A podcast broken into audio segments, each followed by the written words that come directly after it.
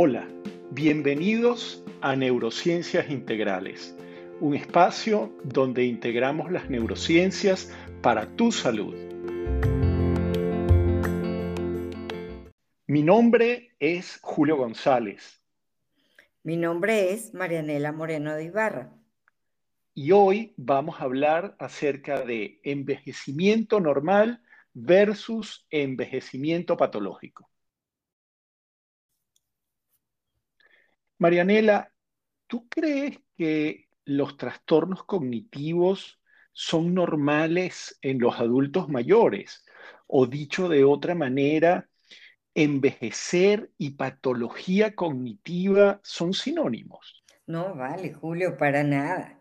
Este, el proceso de envejecimiento, digamos, normal, eh, es algo biológico, progresivo, gradual y universal pero no es para nada la sumatoria de, varias patologías. Es diferente para cada persona y dentro de cada persona para cada, cada órgano de esa persona. Eso depende de la carga genética, de agentes del medio, como el estilo de vida y el nivel educativo, ¿no? Para cada persona. Y realmente, pues, no es para nada insisto, una acumulación de patologías. Qué bueno. Lo que tú mencionas es muy importante porque habitualmente hay patologías que son más frecuentes en los adultos mayores, pero el hecho de que sean más frecuentes en los adultos mayores no significa que necesariamente un adulto mayor tiene que tenerlas. Es así, los trastornos cognitivos, es verdad, son más frecuentes en los adultos mayores por encima de 65 años, pero se puede llegar a la vejez sin eh, patologías cognitivas. Otras patologías como hipertensión, diabetes, etcétera, también son más frecuentes en los adultos mayores, pero tampoco es sinónimo llegar a una cierta edad y tener estas patologías. Es que hay como, digamos, como, como un continuo dentro de lo que es un envejecimiento normal o exitoso, este, lo que sería, por ejemplo, un deterioro cognitivo leve, donde hay algunas alteraciones este, cognitivas, pero hay que considerarlo comparándolo con la edad, porque a diferencia de las demencias, este, no se afecta la capacidad funcional de la persona. Entonces, es un subgrupo de personas que tienen riesgo de desarrollar una demencia en un futuro y luego estarían las demencias. Pero en el envejecimiento normal exitoso van a haber algunas funciones que van a declinar, pero hay otras que, que se van a mantener. Así es, Marianela. Mira, y entonces se puede envejecer de forma saludable, ¿verdad?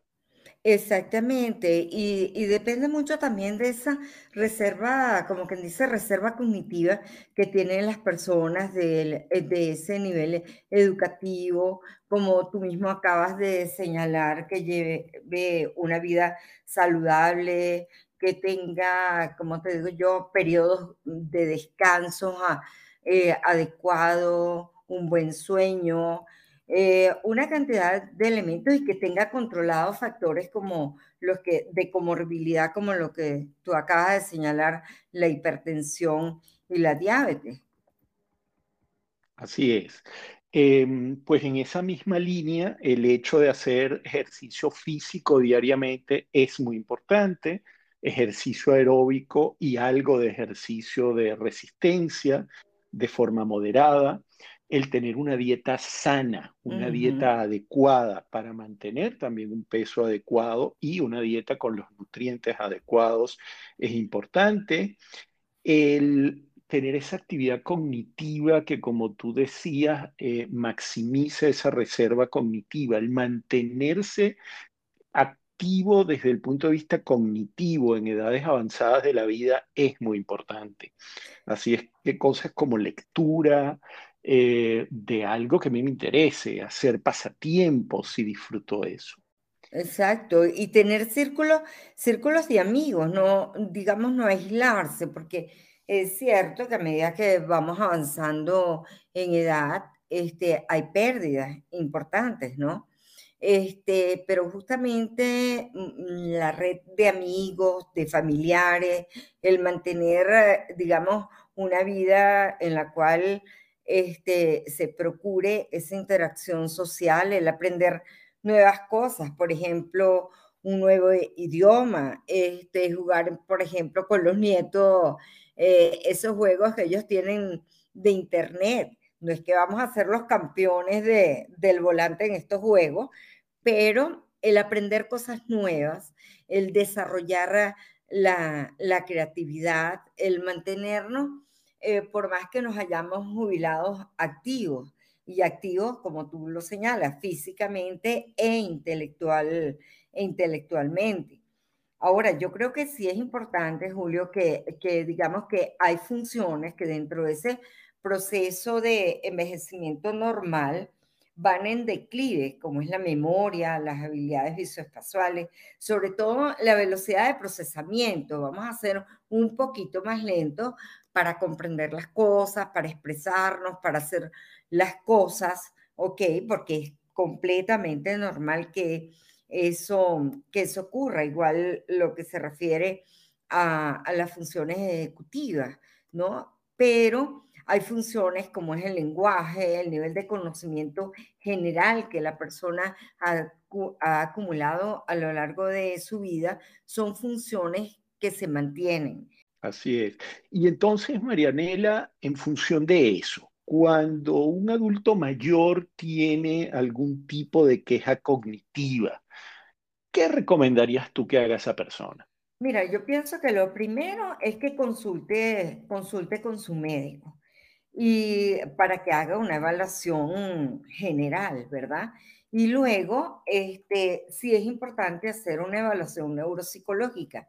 ¿Por qué la evaluación neuropsicológica? Porque como yo le decía a mis estudiantes cuando estaban en la universidad, es como, ¿cómo te diría yo? Como poner un termómetro para ver, no es que me parece este, que tienes un deterioro cognitivo o no, sino que compararlo con su grupo etario, con su grupo de referencia para ver si ese de, eh, esa declinación cognitiva que tiene es, mm, realmente va de acuerdo a su edad o va más allá de su edad. Entonces, de todas maneras, eh, así como en los niños pequeños eh, se recomienda ya una diferencia entre estimulación temprana e intervención temprana, pues aquí diríamos una estimulación temprana, cuando la persona tiene esa percepción o el familiar de que hay eh, que están declinando sus funciones cognitivas, de mantener esa actividad física e intelectual. Este, y en el caso de que realmente vaya más allá de un deterioro cognitivo esperado para, para la edad o una declinación más que un deterioro cognitivo, entonces este, montar un plan de intervención para disminuir la velocidad de esa curva de deterioro. Yo creo que lo que tú dices es muy importante, Marianela. digamos, lo fundamental es que cualquier persona que tenga una queja cognitiva, que note que algo no va bien desde el punto de vista cognitivo, busque ayuda, se vea con un especialista y pueda ser adecuadamente evaluado para ver si efectivamente hay o no un trastorno cognitivo. Exactamente. Yo te preguntaría a ti en este momento, este, mm, ¿cuáles serían, por ejemplo, síntomas tempranos de un deterioro cognitivo leve para diferenciarlo, digamos, de ese proceso de envejecimiento normal? La memoria es lo que habitualmente se ve alterado de forma inicial y es por ello que hay que evaluar al paciente para entender si esa alteración de la memoria es acorde a lo esperable para la edad o por el contrario es distinto a lo que podríamos esperar y hablamos de un deterioro cognitivo leve. También pueden estar alteradas otras áreas, eh, como por ejemplo el lenguaje, como por ejemplo la atención, eh, pero lo que se afecta primariamente y más frecuentemente es la memoria. otros síntomas más eh, llamativos, como son que la persona se pierda, que la persona tenga un deterioro de su eh, memoria tan importante que no sepa si comió o no, o si se bañó o no, o algún otro tipo de alteraciones, como alteraciones en el comportamiento que aparecen precozmente, alteración en el sueño que aparecen precozmente, alteraciones motoras que aparecen precozmente, son signos de mucha alerta que eh, de alguna manera le dicen a la persona que debe consultar.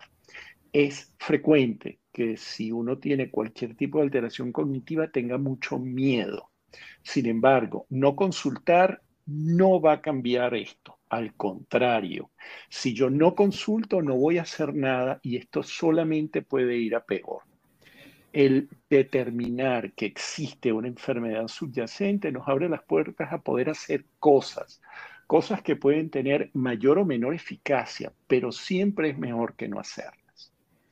Lo mismo desde el punto de vista de los familiares a veces notamos que nuestro familiar empieza a tener eh, pequeños problemas cognitivos y preferimos no verlo. Es normal, es normal que queramos no verlo porque de nuevo nos da mucho miedo, pero no verlo y no intervenir no va a hacer que se ponga mejor.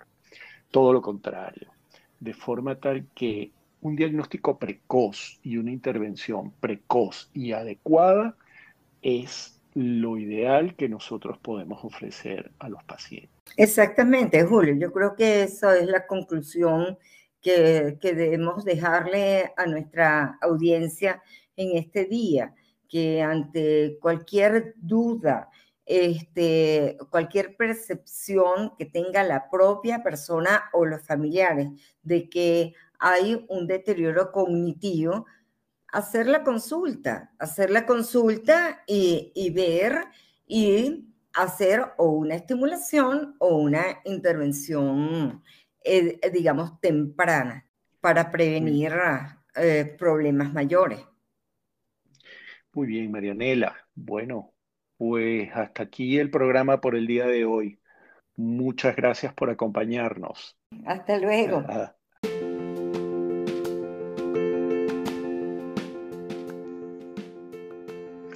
Finalmente, queremos pedirte que nos puntúes y también, si es de tu agrado, que nos dejes una reseña.